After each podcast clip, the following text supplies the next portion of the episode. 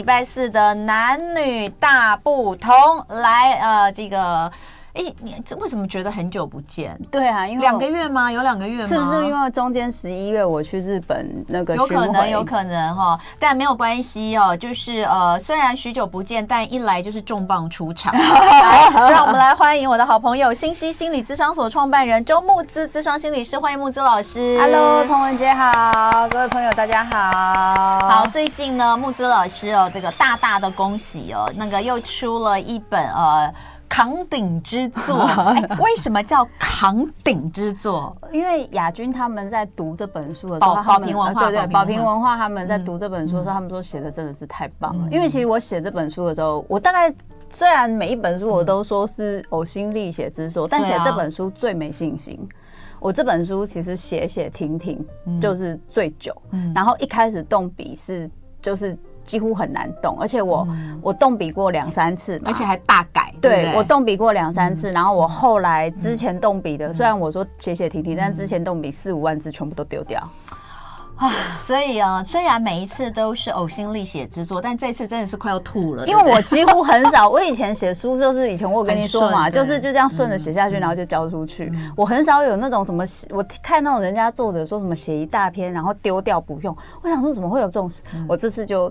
后来就是写一写，真的太卡。我就觉得这就是开始好了，那就是壮壮士断腕。整个把那个结构想过之后，就觉得没办法，就是那个全部拿掉，以后要放再说，然后就把它全部拿掉了。对，所以就是又重新开始。那这一次哦，来跟大家推荐一下，在这里先恭喜木子老师，恭喜宝瓶文化哦。那这本书呢，我们也预期会呃得到非常热烈的反应跟回响。谢谢。叫做亲密恐惧，为什么我们无法好好爱人，好好被爱？是不是我不够好才留不住爱？哎，我跟你讲哈，这句话实在看了就会让人觉得有点难过，因为我觉得每一个人心中都曾经，就是你人生这么长，你你一定有过这样子，谁没有年轻过？而且我跟你说，有的时候这个爱不见得是男女之爱，是。是，是不是我不够好，所以我留不住我爸妈对我的爱？是是，是不是我不够好，所以我留不住朋友啊，朋友之间的爱？然后我留不住，可能当然对象，对，就是这个关系当中的对象。所以我说这一句话哈，其实是是非常触动人心，因为每个人一生当中，你一定有过这一句话曾经出现过。你再有自信都一样，你有过吗？当然了。我也有过，可是我们其实都算是有自信的人呢。我自己，对啊，我自己觉得哈，就是在某些事情的能力上，我可能还不错。对对对，但是我的自我价值不高。对对对对对，我我我我理解。哎，我也是，因为我们俩在这方面蛮像。对，所以呃，我们就好好的透过慕姿老师的这本《亲密恐惧》，我们来看一下，就是到底为什么，到底为什么我们会一直有这种呃。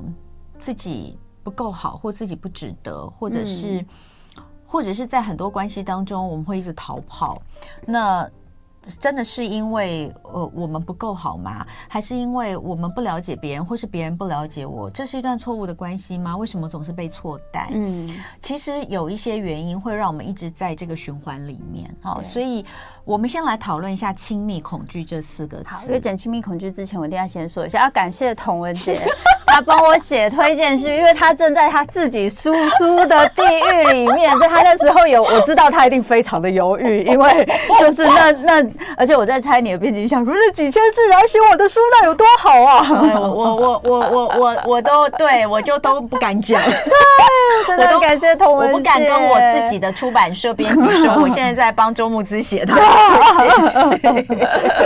所以真的要感谢童文姐，而且那一篇推荐序我们看了都觉得很感动。我也有朋友说他看人家写的那一篇推荐序，觉得好感动哦，然后就觉得人生的走马灯，那不是人生的走马灯，真的。对对对对。昨天昨天善宇还在问我，后来你那个朋友怎么了啊？因为我在读那个募资的这个亲密恐惧的这个手稿，就是就是初稿，那时候还没有复印的时候，因为我们写序一定要先读。其实它里面哦，我就先讲，因为我读过嘛，所以。其实有呃有帮大家归纳出好几个模式，就是这样子的类型，这样模式的人，他他会导致亲密恐惧。嗯、其实我读到第二个，我我脑中就活生生的浮现了我的一个朋友。嗯、这个朋友其实我过去在节目当中也讲过，因为这是一个非常让人心疼的一个朋友，所以我就在这次序里面，我就把他的故事呢又讲在，就是我我自己再回忆了一次，嗯、因为因为过去有一些事情，我会觉得他为什么这样，或或是怎么样，嗯、但其实我看到就是你写的这样。就是你写的那样子的状况，而我相信这样的人其实不在少数。对，不管是他童年，或者是他过去的一些不好的经验，嗯、我觉得不在少数。所以我真的很希望，但但我会觉得，我会觉得，因为那个朋友的事情已经是好久以前的事。嗯、其实如果在那个时候就有人告诉他，你这样子的状况可能是因为怎么样，你其实这就是一种精密恐惧，嗯、你要从怎么样去修复自己。嗯、我相信他未来的。感情路或人生会很不同，所以我我才说我我真的很希望，就是呃，在关系当中，在情感当中，在爱当中，你受伤跟受挫人，其实可以透过这一本书来做一个修复。我真的觉得青少年必读哎、欸，青少年必读，我真的觉得青少年必读、欸。可是青少年会不会？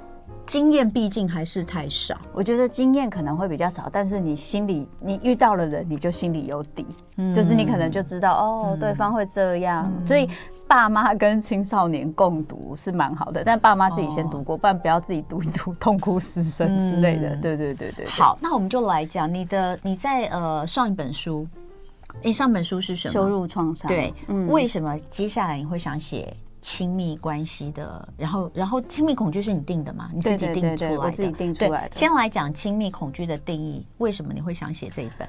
最最主要为什么会想写这一本？其实我从过度努力开始哦，就开始就是想要去找一个我们常常会困在一个我们习惯的一个生活的模式、生存的策略跟人际的互动里。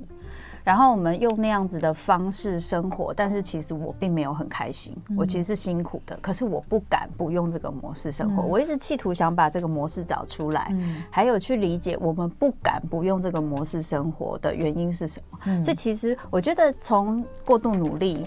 羞辱创伤跟亲密恐惧，我觉得它就是个三部曲。嗯，那个三部曲就是一开始我我先用故事让大家看到，哎、欸，其实我们有很多人都困在这样子的状态里面。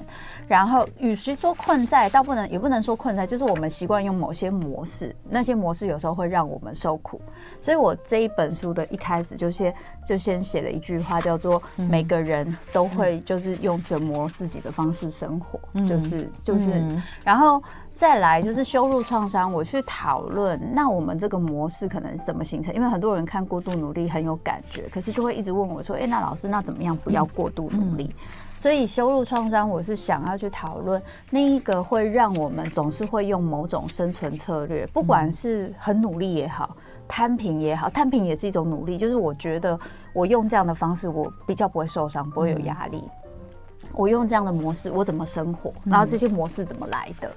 然后问题是你有这样子的模式，我我在书里面说它是生存策略，从、嗯、生存策略开始，你开始就会把这个东西带进感情。嗯、你带进感情之后，因为你有一套你的生存策略，这套生存策略又会影响你对人。对感情、对世界的看法，嗯、然后你就会去想说，哎，我觉得就是，比如说，我可能呃进入一个关系，然后我在书里面有一个就是很怕被背叛、嗯、背叛恐惧，可能我看过我爸爸妈妈，嗯、我爸爸外遇或是怎么的，嗯、然后呢，我进入关系之后，我就很怕我会重演这个状态，嗯、所以我一进去这个关系，我就不停的注意，嗯。有迹象，他是不是做什么事情？然后我就开始跟他吵，吵吵吵，最后他受不了，他离开，或是有些人他还真的就去找了别人，然后他就说：“你看，最终这些人都会背叛我，都会离开我，所以这就是我的人生，就是不会有人留在我身边。所以带带着这样的心情，我再进入每一段关系的时候，我最终就等于是我带着这一个剧本套在每个人身上，然后讲好了，好像我演这个，你演这个，然后最后我们就会演出一样的结局。我觉得这是最辛苦也是最痛苦的事情，而且老实说，我觉得这件事情是我自己也有经验到的，所以我就觉得我好想要把这个东西嗯写出来。所以那天我看到一个留言，自己讲就是自己有点害羞，有个留言说他他有一个朋一一对情侣朋友，本来已经要分开了，嗯，吵到不行。结果看了我们这本书之后，两个人开始按图索骥，就是说：“哎，你是里面的那个谁，我是里面的那个谁。哦，原来你是这样想的，原来我是这样想的。就是有些东西，它因为是根本上的恐惧去促使他们去做一些事情。因为有很多人会以为说。”亲密恐惧好像是那个跑的那个人才是恐惧，嗯，其实不是哦。那个我一直追着你，一直要你怎么做的这个人也是恐惧的，因为我没有办法真正去认识你是什么样的人。我会一直假设你做什么行为其实都是不爱我或不在乎我，所以我或者是你做什么行为，我觉得哦，你好爱我，你好在乎我，就是非常的全有全无。可是你到底是一个怎么样的人？我没有真正的去认识，嗯，所以我一直觉得说，你要按照我的方式去做，你才是真的爱我，我才可以相信这个感情可以让我放心。嗯，所以大家都没有真正的在感情中好好认识对面的人，都被那个恐惧给影响。所以封面是这个把那个布把眼睛遮住的这种感觉。嗯，所以我觉得这本书，如果说今天我们只是去谈那个逃的人。我觉得这本书就它的价值度就没那么高。嗯，我觉得其实这本书是想要帮助，就是不管你是讨的人或是追的人，你是会去很努力付出感情，或是你会想要从感情中撤退。你在做这件事情都是你的生存策略，可是根源上可能都是你的害怕促使。嗯、对，嗯，好，那嗯，造成亲密恐惧，我我刚刚有讲说有分析一些类型，其实就是原因，就是你的书里面就把前面让大家知道，就像刚刚这样子解释了什么叫亲密恐惧，那呃，但后面就开始很重要的就是一张一张的告诉大家说。什么原因会造成亲密恐惧？嗯、所以有哪些可以先帮大家分一下吗？你说六个那个恐惧，其实那个恐惧有六个。嗯、第一个是被遗弃的恐惧，嗯、那我觉得被遗弃的恐惧它是一个基本的。哎、嗯，好像有人说我的声音断断续续的。嗯，对，就是被遗弃的恐惧是最基本的。嗯，然后再来就是因为这个最基本的恐惧是我们就会一直。害怕，嗯，我们会一直在想说，会不会接下来会有什么？就是就是这个人，因为我对我很重要，他丢下我，我可能就不能生存，这是最基本的。然后接下来呢，就是。呃，就是我觉得不自己不够好啦，嗯嗯、然后我觉得我一定得讨好别人啦，嗯、然后呢，我怕就是别人会控制我，我会失去自我啦，嗯、然后我得不到我自己想要的爱啊，等等这些恐惧，就是在书中都有做一些说明。嗯，其实我觉得有很多东西它是呃。他其实是会，比如说，就像我在推荐序里面写的，我这个朋友，我后面其实还有一大段没有写哦，因为字数已经超过了，好不要写。那但其实就是他是曾经被遗弃的，嗯，所以他在感情当中他会特别的委曲求全，就怕再次被遗弃。对对。可是另一方面我没写到是，他其实在关心当中他也抓得好紧，嗯，他会。他会真的让他的他的另一半觉得有压力，嗯，所以这些其实都在亲密恐惧的讨论里面。是我们待会来继续聊，没问题。今天礼拜四，男女大不同，来，我们要聊聊。亲密恐惧，那呃，这四个字的定义，刚刚呢，周木泽老师已经来跟大家稍微解释过了。那我们接下来就要来看看到底是什么造成亲密恐惧。那呃，等一下我们会说它的六大样貌哦。那我我们先来讲一下迷思好了，嗯，我们就照着今天的访纲来哈，亲密感的迷思，嗯嗯，第一个就是对我很好就是爱我。哦，对我很好就是爱我，不一定吗？对我，我在书里面写了蛮多迷思，嗯、然后有蛮多都是偶像剧教的。对对对对，我觉得其中有一个，为什么我在猜这一个迷思，应该蛮多人会有感觉，就是说，哎、嗯，这个所谓我今天会喜欢一个人，嗯、然后或者是我会想跟一个人交往，是因为他对我很好啊，他很照顾我啊，嗯、这个是很常听到的。那大家就觉得说，那老师你说这个是迷失，那意思是说我要选那个对我不好跟不照顾我的，其实不是这个意思哦。嗯。我说的意思是说，当我们今天太过追求对方对我很好、很照顾我，我们没有去辨识他对我好跟照顾我的方式，算不算是我真的想要的？嗯，这是主流觉得好的东西，还是你真的想要？比如说，呃，有些偶像剧会这样演嘛，就是这是男生把女生就是什么东西都准备的好好，衣服也买好，然后什么东西就是那种韩国的那种就是财阀型偶像剧，嗯、就是他会很有钱，然后帮你什么东西都准备好，嗯、然后准备你想要的东西什么的。但是他有很多时候其实是比较就是没有问过你意见去帮你安排一些事情。嗯、那看起来好像哦，他都先帮你想好了，嗯、可是其实大家想象一下，你小时候。爸爸妈妈帮你买好他们觉得好看的衣服的时候，嗯、你喜不喜欢跟开不开心？嗯、你会不会常常吵着要穿爸爸妈妈觉得破破烂烂，但是你其实特别喜欢的衣服？嗯、我记得我小时候常常为了穿衣服这件事情跟我妈吵架，嗯、然后我妈选的衣服有没有不好看呢？也没有啊，当然衣服也很贵啊，但是我就会一直觉得说，我就是觉得我想穿的比较好看。那这一件事情就是自主性。但感情上会有一个小小的，我觉得也不能说困难，就是遇到某些就是自我意识很强的人，他会用他自己的方式照顾你，但相对的。他想象你是这个样子，嗯、所以他用这个方式照顾你，所以严重一点就会变 PUA 咯。嗯，就是比如说我今天，呃，我觉得你，我帮你买这套衣服，我觉得你头发留长点其实比较好看。嗯、那一开始是这样，那你又啊，他他对我那么好，我为了他开心，我就留长。嗯，就留长之后，他就开始发现，哎，试了几个东西之后，发现，哎，你真的都会按照他的方式去做，嗯，他的那个要求就会越来越多，然后。贬低的东西就会越来越多，因此我说的并不是说所有有会去照顾你，然后去用他自己的方式照顾你的人都会做这样的事情。可是如果他很习惯用自己的方式去照顾你的人，他有没有真正了解你这个人的需求是什么？他有没有了解你这个人的独立自主性？还有你你自己有没有很在乎你自己的独立自主性？还是说你比较在乎的是只要有人照顾我？让我感觉我被重视、被注意，这样就够了。自主性不是我会愿意为了他的爱、跟注意、跟照顾，我就把我的自主性交出去。我觉得这件事情很重要。嗯，因为我记得我年轻的时候，我也会追求那种什么，就听到什么有人接送啊，出去的时候包包都是对方拿，自己像废人一样啊。有的时候也会觉得哇，对方好像很贴心。年轻的时候都是这样，长大之后，再应该说年纪再大一点之后，就会想说，哎。但是，但是这件事情明明是我做得到的事。嗯，那如果因为我真的觉得出来混都是要还的，就是当他帮你做了那么多你原本做得到的事，但是你真正希望他就是你感情上最重要的需求，他还有可能没有办法满足我，因为他可能会觉得我就是做到那些事情了，不然你还要怎么样？嗯，那你真正的需求怎么办？他有真正理解你是一个怎么样的人？那你也有真正理解你是个怎么样的人，或他是个怎么样的人吗？我觉得这个迷思的重点是我们到底追求的是感情中的平等跟一起前进，还是我追求的是我以前在童年没有得到的那些爱呀、啊、注意呀、啊，还有匮乏感？嗯，我觉得这个这个。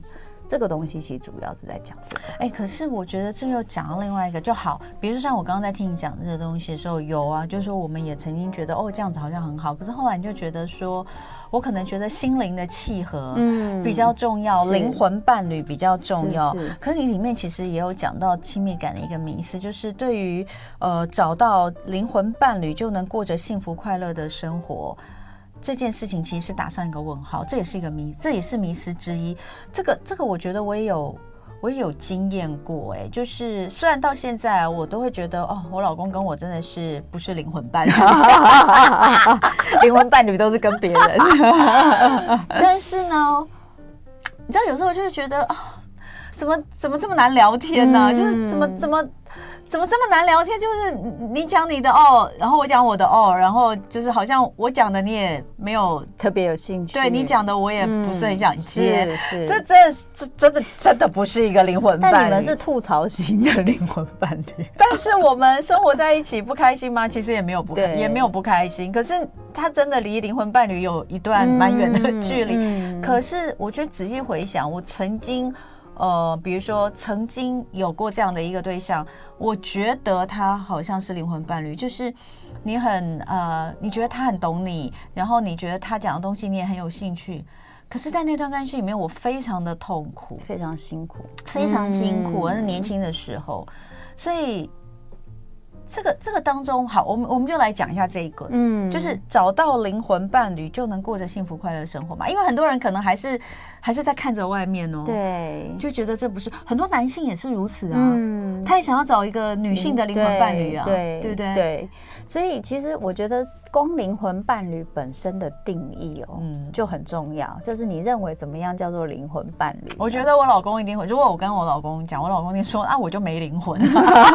说的好啊，也是，就是人贵自知，蛮好的。我也不知道我的灵魂在哪里，我没有灵魂。好的。就是我我觉得灵魂伴侣这个东西，当然会有几个，就是你到底认为什么叫灵魂伴侣？可是我觉得主要讨论的东西是你认为找到一个人就可以，对的人就可以过着幸福快乐的日子这件事，因为。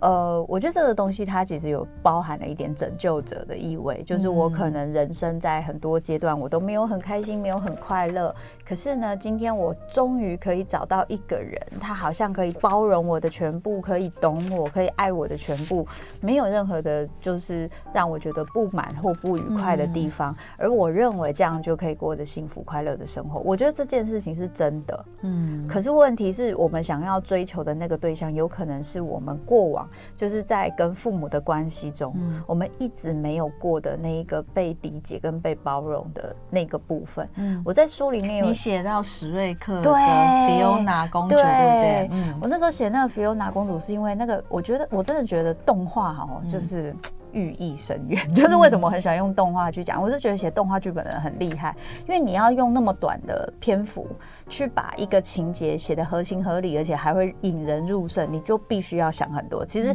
他写出来很简单，但其实他后面一定是想很多的。然后他那个菲欧娜公主，他就说：“哎，那时候就讲说，他可能因为会就是会变身，所以就被关到高塔里面，就希望有一天会有一个王子来把他拯救。”嗯，哎。这个话题怪怪的，把他关到高塔那个人是他爸妈呢，嗯，所以意思是说他爸妈没有办法接受他会变身的那一块，真正的，所以要把他放到高塔上，眼不见为净，然后让他可以等着有一个可以完全接受他全部的人去解救他。可是问题是，去解救他的那个人也不知道原来他有那一面，嗯，所以今天。好像最终就是明明这个菲欧娜公主她自己可不可以逃走？她可以啊，她武功高强，她会很多事情。嗯、可是最终她还是需要那一个可以接纳她、理解她的人。嗯、我说的并不是我们不需要这个接纳她、理解她她的人，而是我说的是，我们当我们以为这个接纳跟理解是只能外求的时候，我们就不了解到，其实我们真正渴望的不是、嗯、是。真的那个人可能什么人都可以，嗯，而是那个人就是他是，我只是真的想要从他身上得到一个我是真的值得被爱的，嗯，我是真的有价值的，我是可以存在跟被人爱着的的这个理由，嗯，而这个理由以前我从我父母那边我没有真的得到，嗯，然后我想找一个人可以让我。觉得可以放下心，嗯、我真的是值得被爱的。我可以不用再受伤了，嗯、我可以不用再自我否定跟怀疑我自己了。嗯，我可以相信，我也是可以得到幸福的。嗯、我觉得是这一个理由，让我们相信灵魂伴侣这件事。亲密亲密恐惧，其实呃，它有很多样貌，然后它形成的原因，如果我们要讲它形成原因，就你为什么会有这样亲密恐惧，大多数都还是要回推到自己的。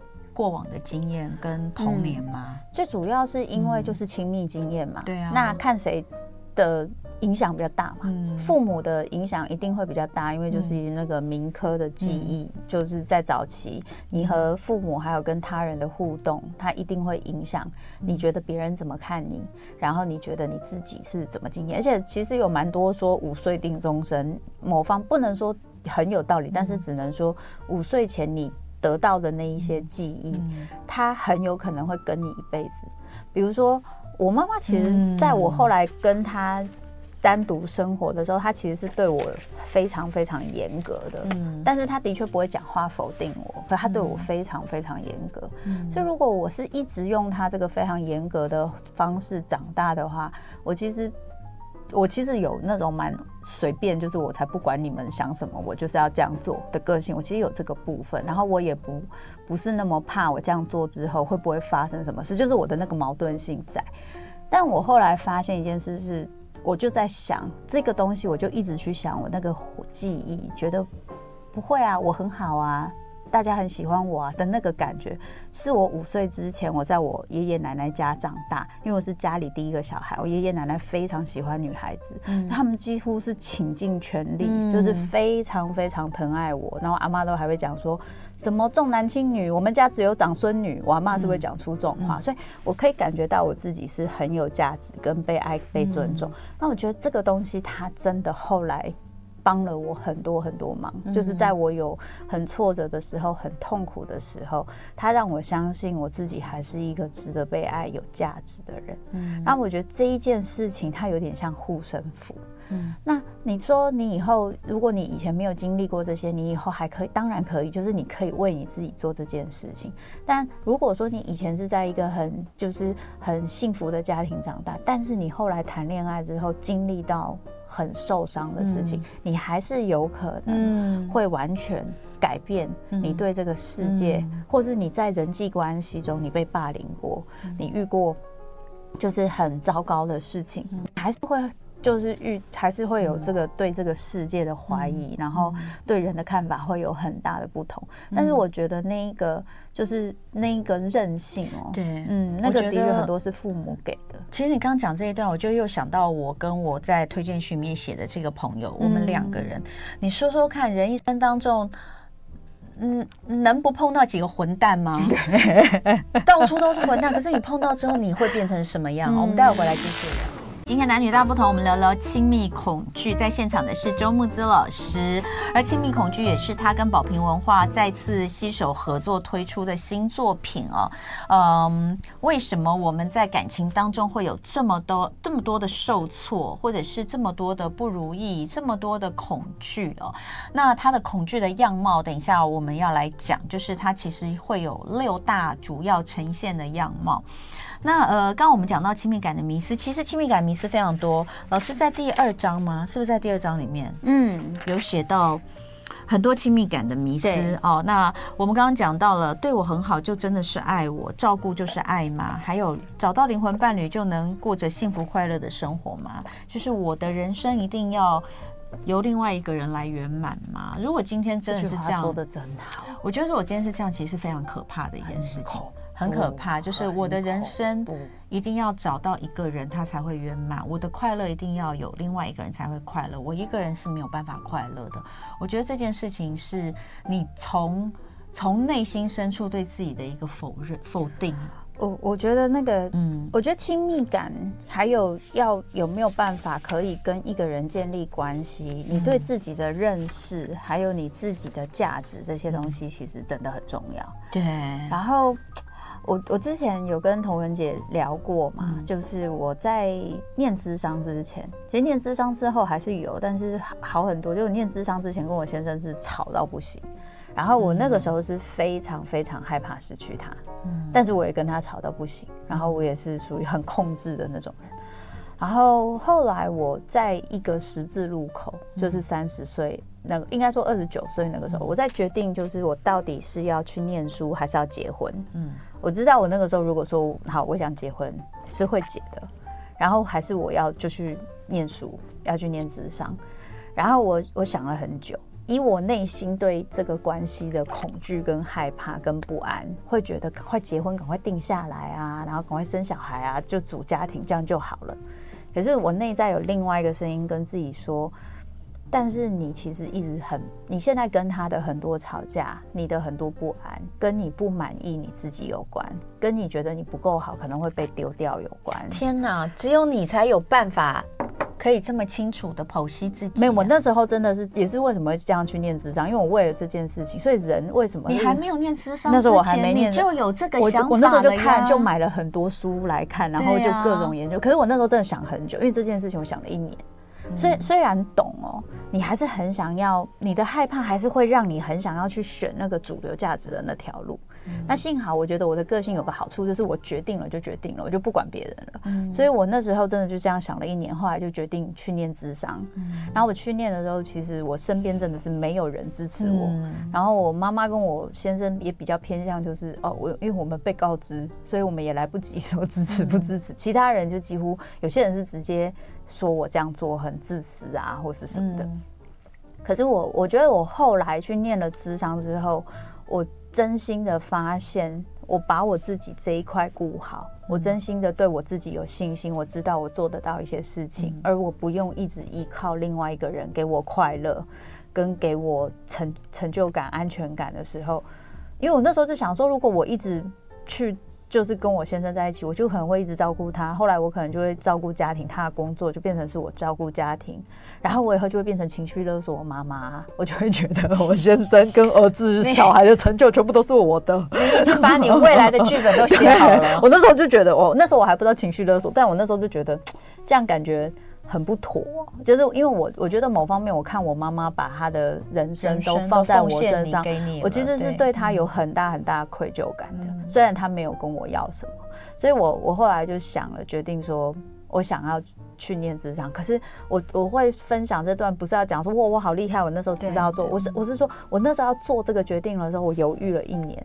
我真的好想要，就是选那个主流价值，觉得啊，你就三十岁啦，有一个稳定的关系，你就赶快结婚等等。后来我做了这个决定之后，过了很多年之后，我才就是开始工作，我才结婚。然后我我跟我先生两个有聊过这件事，我们以前没有想象过我们两个可以聊这件事，但我们两个有聊过这件事，我们两个都觉得还好，那个时候我们没有。在我还没有念书那个时候结婚，结婚我们那时候两个就说啊，如果那时候结婚，我们两个应该会离离婚吧。我说，但是那个时候离婚，我钱会拿到比较多，欸，因为那时候我没赚钱，你有赚钱。嗯、但就是会有这种讨论，然后我就后来发现，在亲密关系的过程中，你还是可以跟一个人建立亲密，即使你有能力去做到一些照顾你自己的事情。嗯、可是唯有你自己有了解你自己。你能照顾自己到六十分，别人给你的就是多出来，你对这个亲密感的满意度其实会更高，嗯，而且你有机会跟有一些余裕可以跟他去去就是经营亲密感的部分。但如果你自己都没有办法给你自己到六十分，你跟他的关系会花很多力气在确认安全感，嗯，这个人会不会离开我？这个人有没有把注意力都放在我身上？这个人是不是我想象的样子？然后他是什么样的人？你想要更更好、更有品质的亲密感是怎么样的关系？那就是互相了解嘛。嗯、那个东西就不会有时间处理，因为就是有点像是你每天都要追钱的话，嗯、你就很难去就是讲究生活品质的那种感觉。嗯你书里面其实有花一点时间写内在信念这件事情。我们刚刚其实讲的东西也也有一部分就是在讲，就是童年对于你形成一个内在信念的影响哦。所以我刚刚前面在呃进广告之前，我有问他，就是说，就是童年是不是大部分有亲密恐惧的人，他的他的可能真的你要回推，你都必须要去去去记去去想起。你在童年，你你在童年的时候，你的感受，你才会知道为什么你现在是这个样子。几乎大部分的人都这样，嗯、因为确实我们人出生来到这个世界上，你第一个亲密关系就是跟你的父母亲。对所以我我刚刚这个进广告之前我在讲，我说我想到我在推荐序里面，我有写我一个朋友，嗯、他就是一个在童年时候曾经有过非常严重被遗弃的那种感觉。他不是真的被丢掉，嗯、可是他那个强度我觉得很强，很强。他那个强度非常强，因为妈妈就是妈妈亲生，他救了他的妈妈，嗯哦、我的天哪，他才小学而已。所以他那个时候说，他看着那个救护车远离的时候，因为他他们不让他上车，他才看着救护车远离的时候，他就他他说他突然间在那一刻明了了一件事情，就是原来这个世界上任何人都有可能随时离开离开我，丢下我，嗯，就连我自己的亲生妈妈，她都可以这么做，是，哦。那个时候他才小学五年级，嗯，所以这个事情就根深蒂固在他的心目中，所以他后来遇到了非常多的感情，每一段感情都非常的辛苦。那在这里面，他就是一直怕被丢，他、嗯、他怕被遗弃，所以他百般讨好。但是在那个讨好的过程当中，因为怕被遗弃，所以他又又粘得很紧，抓得很紧。那又让对方更想逃，嗯，那在这样的一个整个循环，所以说我刚刚不是讲，我说人的一生当中，你你你你谁不会碰到几个混蛋嘛？对，男女都一样，对，谁不会碰到几个混蛋？可是这些这些伤，这些呃这些经验哦，就你后来的这些经验，它它会在你的。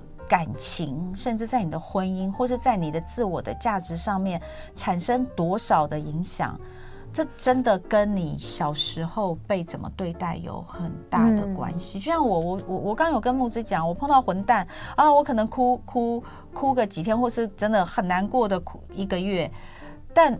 很难过那一个月之前，我其实已经叫他滚了。嗯，就是已经知道我的我我的界限，我的界限就在这里了。嗯、我没有办法这样，然后我没有你，我知道我现在可能会难过，但我以后一定会过得很好。嗯、你跟我跟你在一起，我只是继续向下沉沦而已。我觉得这句话这是很重要，就是我知道我现在会难过，啊、但我以后会过得很好。对，我撑得住现在的难过。我觉得这件事情真的很重要。嗯、对，所以。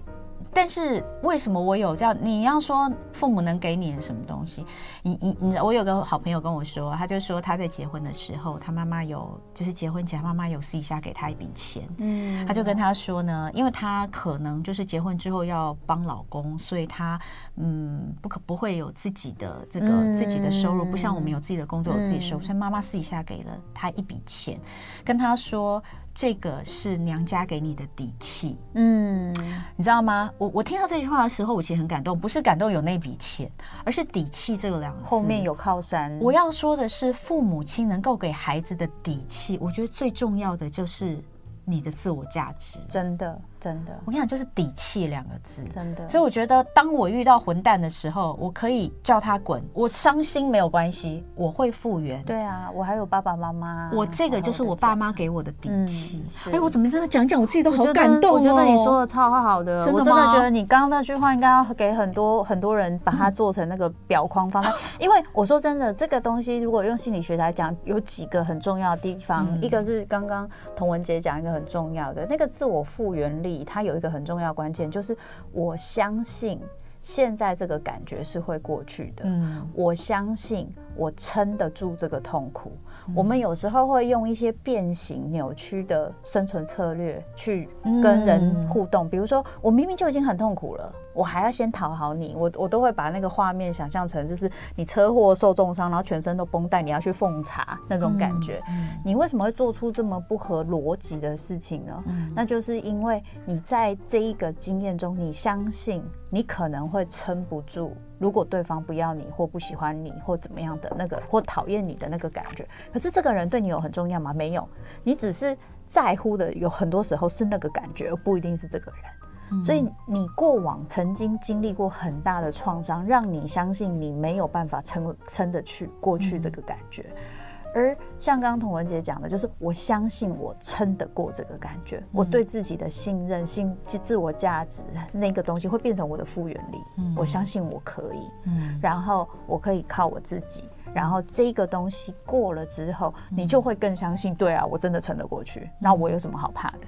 然后这个东西就会一而再、再而三的变成一个你自己的底气。当然，这个底气很多时候爸爸妈妈给你很重要，因为你知道有一个避风港，你知道你有地方可以跑。嗯，再怎么样，他这些人就是在那边。这件事情对自己的安全感真的是一个蛮大的保障。所以你知道，我们每次在看，比如说在看木松老师写的东西，不管是收入创伤哈，呃，或者是。是像这本哦，就是哦，亲密恐惧。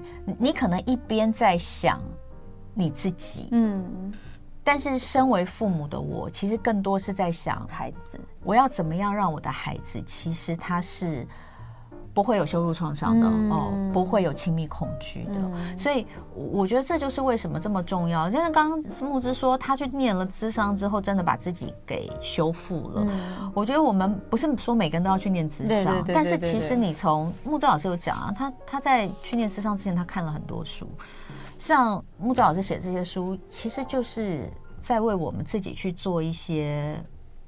做一些修复跟做一些回溯，嗯，我觉得这这真的都蛮重要。嗯，那呃，所以刚刚花了一点时间在讲童年对内在信念的影响，是以及会让你产生什么样的一些生存策略，可能是战，那我没有讲，可能战，可能是逃。嗯，我这边补充一下，战跟讨好其实很像。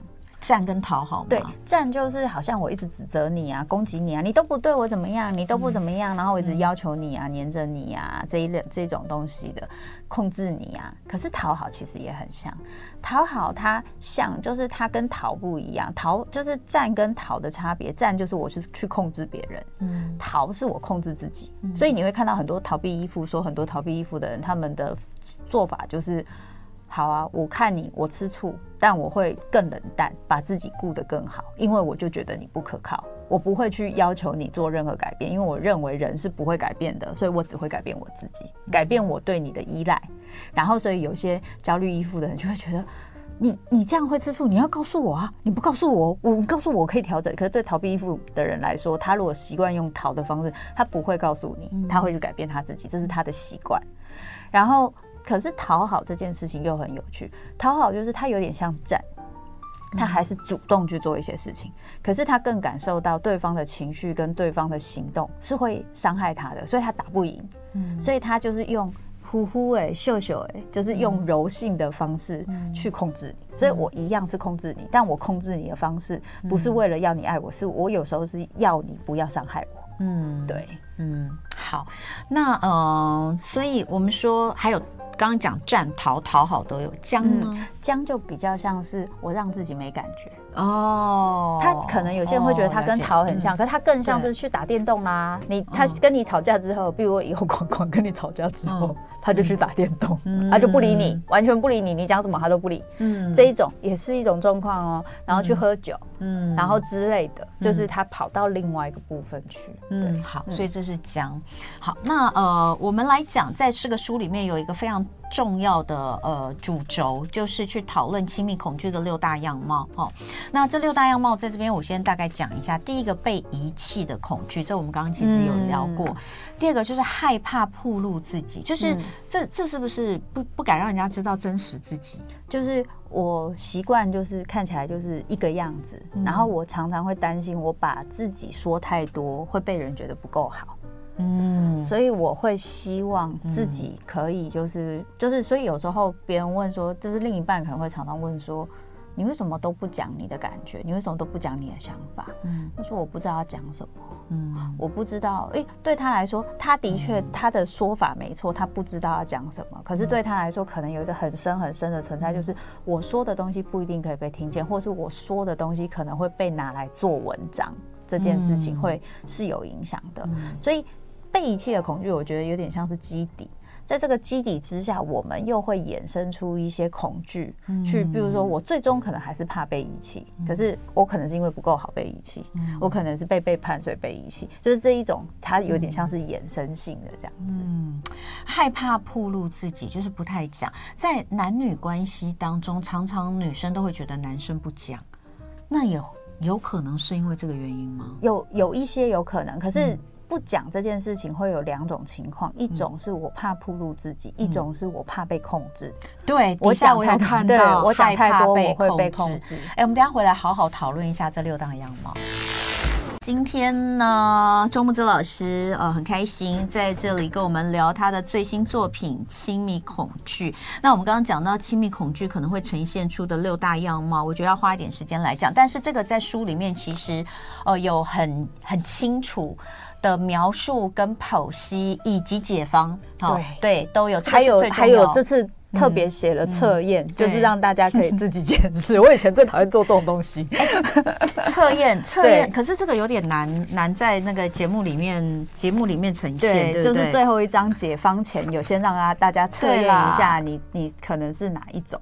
好，那没关系，这个大家自己书里面看哈。那呃，我我我们就来讲这个六大样貌。刚刚讲第一个被遗弃的恐惧，嗯、第二个害怕暴露自己，就是、嗯、呃，就是。其实深层是我不够好，对，哦，也有点怕说让你知道我太多，你会发现其实我并不是你想的那个样子。是，那所以我刚刚就顺便问了，就是说，哎，那有很多男生他们都不太喜欢讲自己的事情，那是因为这样吗？老师说其实没有，还有就是有些是怕被控制。我们可以顺便先顺便讲，害怕被控制到底是什么什么这个东西哦，我觉得在台湾的男性特别多，对的原因是因为我觉得跟台湾早期经济起飞，嗯、爸爸在外面工作，其实到现在都。还是爸爸也可能在外面工作，甚至在外地工作，所以妈妈大大部分带着小孩，或者是爸爸跟妈妈分开之后，可能还是妈妈带着小孩，所以妈妈要很坚强嘛。然后妈妈很坚强，可能就会比较，就是也不能说强势啊，就是她会需要，比如说有些妈妈她会需要把小孩当成她的替代伴侣，然后呢，就是非常的。照顾在乎小孩，因为这样她才是个好妈妈。可是她可能对小孩的要求跟压制又很多，嗯、然后或者是她又会有一些情绪，就是你可以想象一下，我是女孩子，所以我会承接，我会去安抚妈妈。那如果是男孩子呢？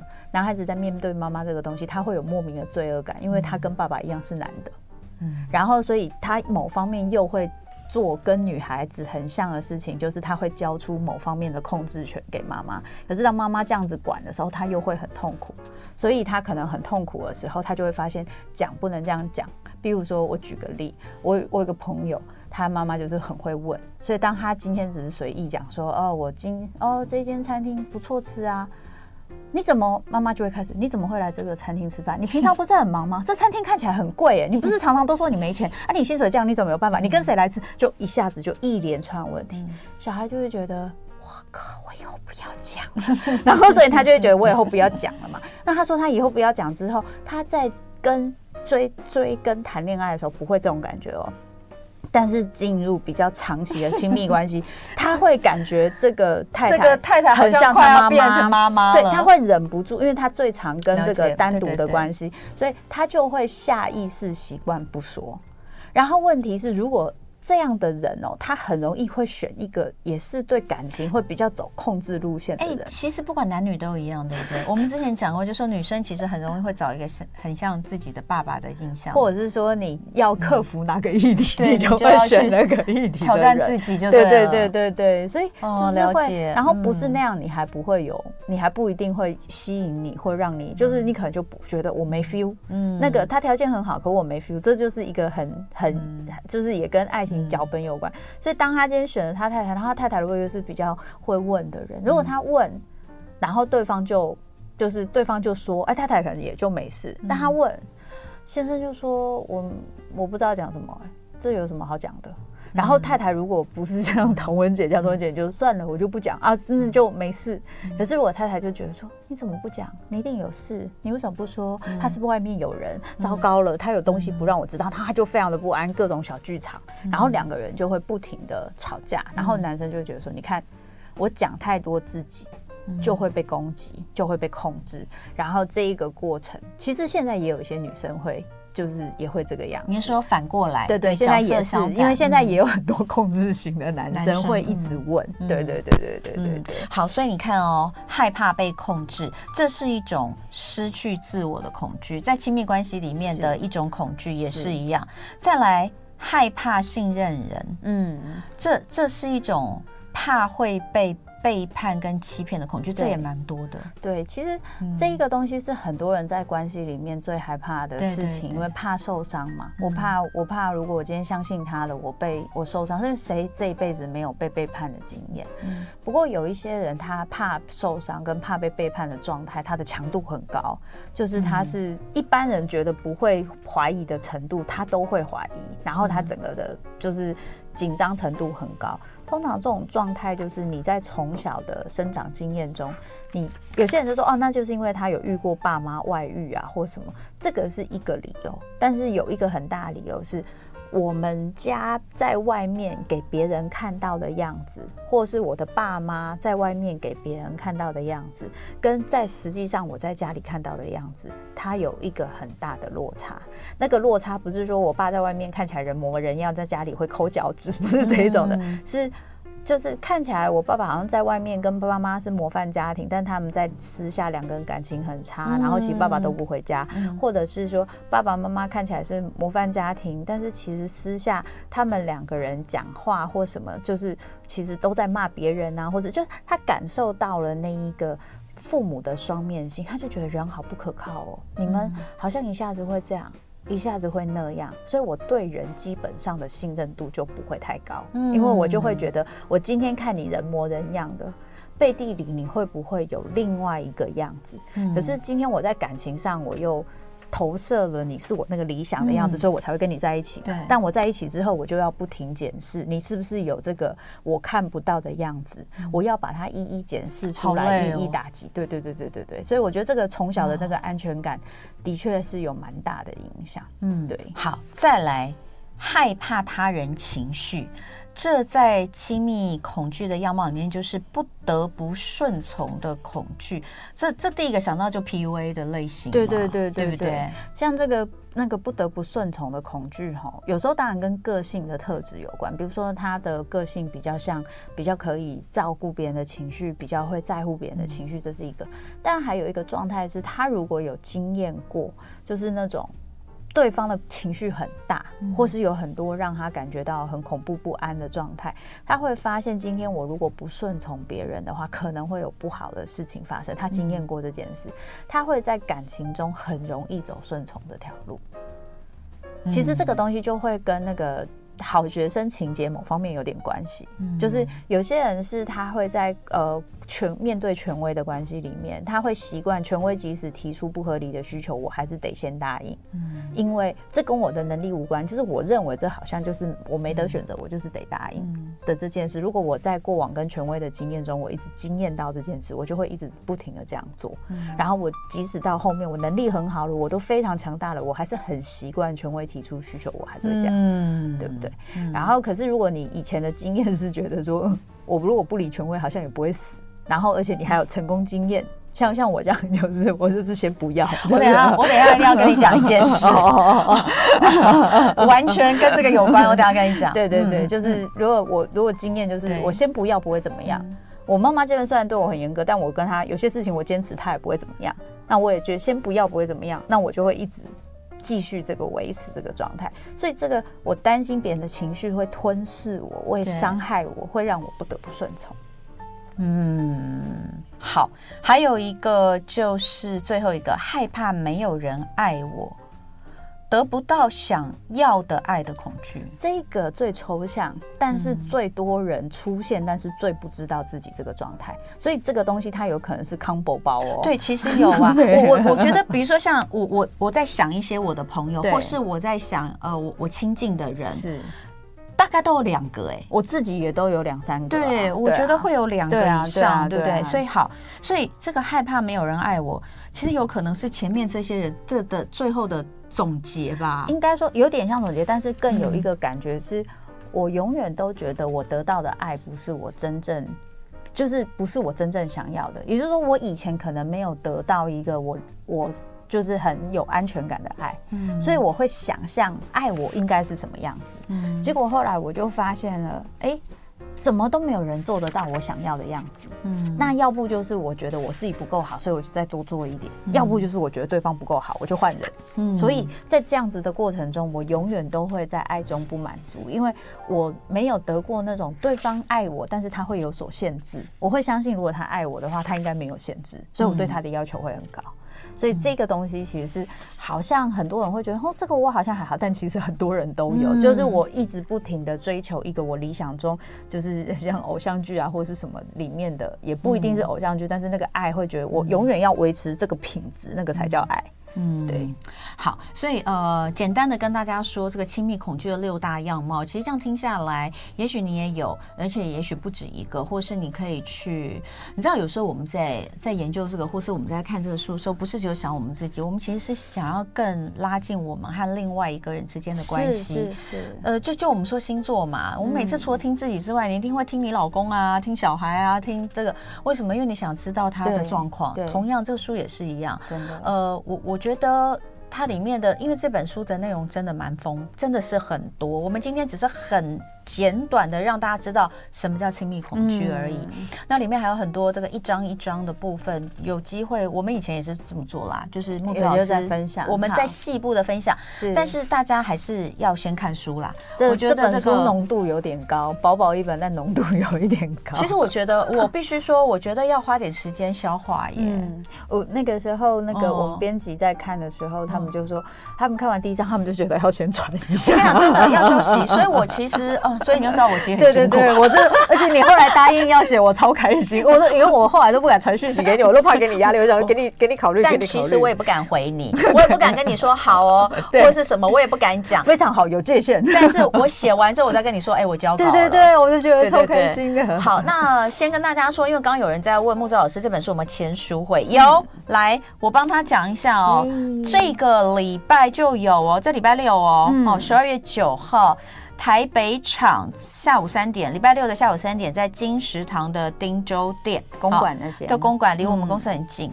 哦、呃，再来台中场是十二月十七号，哦，十二月十七号是礼拜天，礼拜天，好，下个礼拜天。下午两点半在诚品园道店，哦，就是那个大公园旁边那边，对不对？好，三楼。嗯再来台南场，还有台南场，好棒哦！对，在木子很喜欢的正大书城台南店，对不对？哈，一月六号下午两点半，所以北中南的呃书迷们、听众朋友们，欢迎大家锁定这三个时间哈。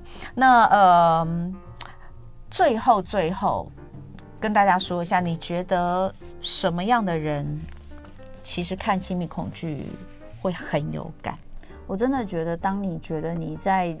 爱情中有一个重复的回圈，嗯、然后你就觉得你跳不出去，倒不一定说你觉得你每一次的剧本都一样，可是你觉得你在爱情中，你常常会有很多痛苦啊、受伤啊，嗯、可是你不知道为什么，你明明很努力，嗯，然后对方也不一定是坏人，可是不知道为什么，常常到最后你们都变成坏人。嗯、我觉得很适合读这一本书。那我问你哦，嗯，那我们会好吗？我觉得应该这样讲。